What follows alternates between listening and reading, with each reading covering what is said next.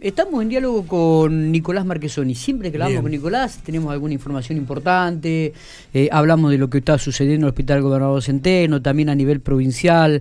Em, no sé si tengo que llamarlo o sigue siendo, porque me dijo eh, ex responsable del área de hemoterapia del Banco de Sangre del Hospital Gobernador Centeno, o, todavía sigue a cargo, Nico. Buenos días, gracias por atendernos.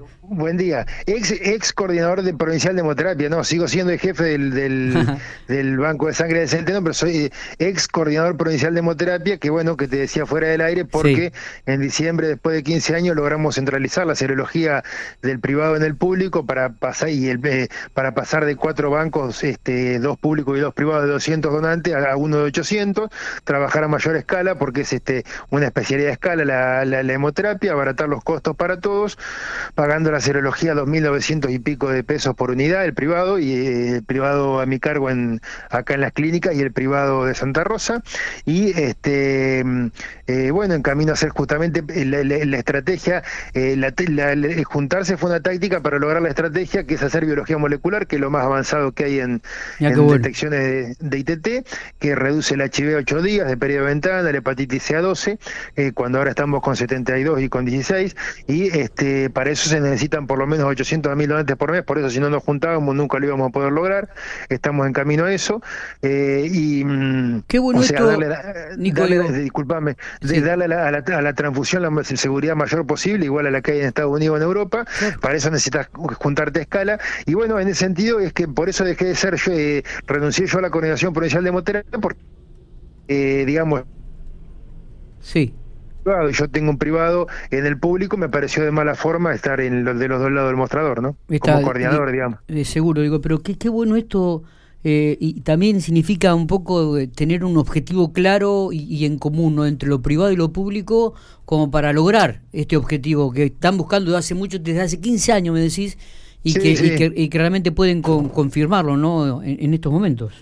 Sí, claro, sí, porque eh, la idea siempre fue esa, fue, es decir, siempre en La Pampa, los bancos de sangre éramos cuatro gallineros de dos gallinas, bueno, vamos a hacer eh, un gallinero de ocho, porque te quiero decir, eh, al ser una especialidad de medicina operativa, te vuelvo a repetir, hay, que se trabaja a escala, que es una, una, especialidad muy cara, porque, de, mm, digamos, de la provincia, inclusive se ahorra mucho dinero, porque no es lo mismo licitar para, para 500 donantes por mes, o sea, para 6.000 donantes por año que hacerlo para 12.000 por año, porque las empresas que, que licitan, eh, bueno, a mayor, a mayor cantidad siempre se obtiene mejor precio, eso es una cuestión lógica para, la, para el público. Y, el privado le paga al público lo que el público establece desde el, este, la, asesoría contable y la asesoría legal del Ministerio de Salud, hay un convenio, está firmado, y bueno, en ese sentido, después de 15 años de, lucha por esto, me, me, me, corrí de la Coordinación Provincial de Hemoterapia y, hice, y lo cedí al molas para que se haga porque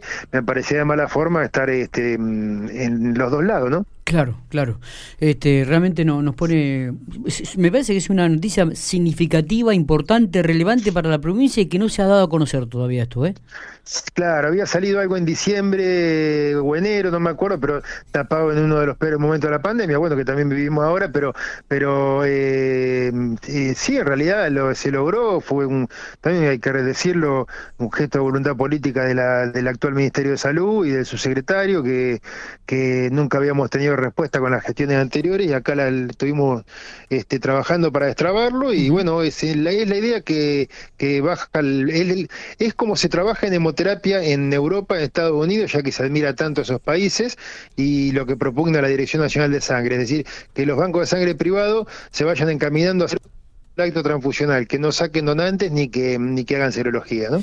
Eh, Nico, nos metemos un poquito en, el, día a día, en el trabajo que están realizando ustedes. Se hablaba, se tiró algún número en el curso de la semana de que ah, eh, por el tema de la pandemia este, había menos donantes de sangre. Claro. ¿Se, puede confirmar esta información? Sí, sí, es información de Nación, que bajaron 80% los donantes, pero eh, sí puede ser, no, no, eh, no conozco, eh, conozco por seguir integrando, a pesar de no ser más coordinador, el, chat de los coordinadores, el grupo, de todas de las 24 jurisdicciones, pero sí, seguramente ha bajado. También tenés que tener en cuenta que pues, al, priorizarse todo lo que es la pandemia de COVID, las cirugías programadas y eso, todo lo que no es urgente, se va posponiendo. ¿Y acá en La Pampa también estos números?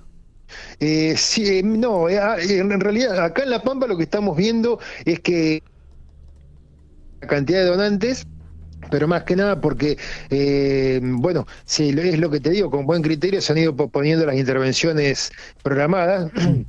Eh, en función de la pandemia, ¿no? hay, que ver en lugares más grandes. El, no es que estemos bien, bien de stock de sangre, pero bueno, eh, nos la vamos bancando. El tema no es tanto la cantidad, sino la calidad, porque al ir, este, al suspenderse las colectas externas desde, el marzo del año pasado, estamos teniendo 100% de donantes de reposición y casi nada de donantes voluntarios. Ajá, bien. Eh, que viste que yo siempre hago hincapié que donante voluntario es cuatro o cinco veces más seguro.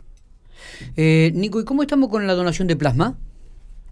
Se ha medio que discontinuado ese tema porque, bueno, eh, viste que siempre hablamos que, que, era un protocolo de investigación, es decir, se iba desarrollando y poniendo en práctica a medida que se iba investigando y, bueno, parece que los resultados no han sido tan buenos como el, porque acá se generó mucha expectativa por lo que había sido con lo de mi viejo, la fiebre hemorrágica, viste, sí. eh, que estaba, por ahí ya, ya llevaba estaba comprobado que era útil. Acá se estaba comprobando, se estaba probando. Yo creo que ha salido que tiene un grado de utilidad, pero no tanto, y a su vez fue reemplazado por el suero equino hiperinmune, que, que es 50 veces más potente. Eh, bueno, ah, están llegando cada vez más vacunas, la gente se vacuna, este realmente en la provincia de La Pampa cada vez hay más. Digo, eh, ¿qué, análisis haces al respecto? Me acuerdo que una nota anterior eh, habíamos mm. hablado cuando las vacunas habían comenzado a llegar o estaban por llegar y que muchos dudaban de ellas. Bueno, ¿qué, qué lectura y análisis haces de esta realidad? Y bueno, que estamos arribando a un, este, plan de vacunación exitoso, teniendo en cuenta que, que hay cinco países que producen la vacuna, que tienen el 20% de la población mundial y tienen el 37% de la vacuna, que no somos nosotros, sino que son Estados Unidos, Rusia, China, Israel eh, y todos los que Inglaterra y todos los que citan como ejemplo, y que a pesar de eso y contra todo, sobre todo contra los terroristas sanitarios que hablábamos aquella vez, que bueno, que, que claramente, claramente están de un lado de la grieta, que no hay por qué ocultarlo, que son el macrismo, que es el grupo TN, que es este eh, América TV y todo eso, que le habían metido en la, en la cabeza a la gente que las vacunas eran veneno ruso, que, que la cuarentena no servía, que, quemaban barbijos y que, bueno, ejercieron de terroristas sanitarios, porque como en tantas otras oportunidades de la historia, ellos solamente pueden hacer política con, con la muerte. Eh, eh, bueno, pero por, por el momento vienen siendo derrotados por el aluvión de vacunas, ahora están con el tema de la Pfizer, cuando Pfizer claramente había pedido una cláusula de indemnidad, o sea que no se había efectos adversos no se, no se podía accionar contra ellos, eh, y bueno, por parte del grupo eh, BlackRock, así que no hay nada más que decir, pero bueno, que si vienen las vacunas Pfizer, también bienvenidas sean todas las vacunas para ya de una vez terminar con esta tortura que, que bueno, que, que cuando termine el pueblo va a poder juzgar quién, quién estuvo eh, activamente en contra de la pandemia y quién jugó a favor de la pandemia. Eh, Nico, te agradecemos estos minutos como siempre. dame un segundo, me, me, queda preguntarle por eso. He visto mucha gente eh, en estos últimos días, me ha tocado gente cercana con la que he podido hablar. ¿Cómo se saca este miedo a, a, la vacuna? Que yo le, por ejemplo, hoy hablaba con una persona que dice lisa y llanamente ni en pedos me pongo la vacuna y digo, pero vos tenés todas tus vacunas al día, digo, si tenés hijos no, lo, no, los vas a vacunar, ¿cómo se le saca este miedo de la vacuna y contra el coronavirus? Es que es muy Mira, vos, eh, a ver, justamente, eh, es como en todo, hay periodistas buenos, periodistas malos, médicos buenos, médicos malos, veterinarios buenos, hay, de todo. Eh, esto fue una campaña de grandes medios, de muy, muy ligado fundamentalmente a, la derecha de nuestro país, a la derecha histórica golpista, asesina, desaparecedora, que ayer se cumplieron 66 años del, bombardeo de, la Plaza de Mayo y que hoy bombardean con, con esta campaña en contra de la vacuna y cuando se, cuando se desmiente de qué es veneno no sale a decir, che, perdón, me equivoqué, vacúnense, sino que salen con la Pfizer y cuando se, se miente lo de la denuncia de Bullrich con la Pfizer, sale con lo de las segundas dosis, siempre tienen algo que decir con un grupo con grupos este muy muy grandes a su favor. Eh, bueno, el, tema es que es muy es, difícil luchar contra eso. Igualmente yo creo que la gente encima este año, pues el año pasado fue el año de la pandemia, pero este fue el año de las mutantes. Vos fíjate, está falleciendo gente muy joven de coronavirus, con lo cual la gente, en, eso, eh, la gente ha ido perdiendo el miedo a vacunarse y vos ya tenés un 40 ciento de la población vacunada o un 30% vacunada con una dosis, ¿no? Muy bien. Nico, gracias por estos minutos, como siempre, muy atento, ¿eh? No, no, gracias a ustedes. Hasta luego. Abrazo grande, muy bien.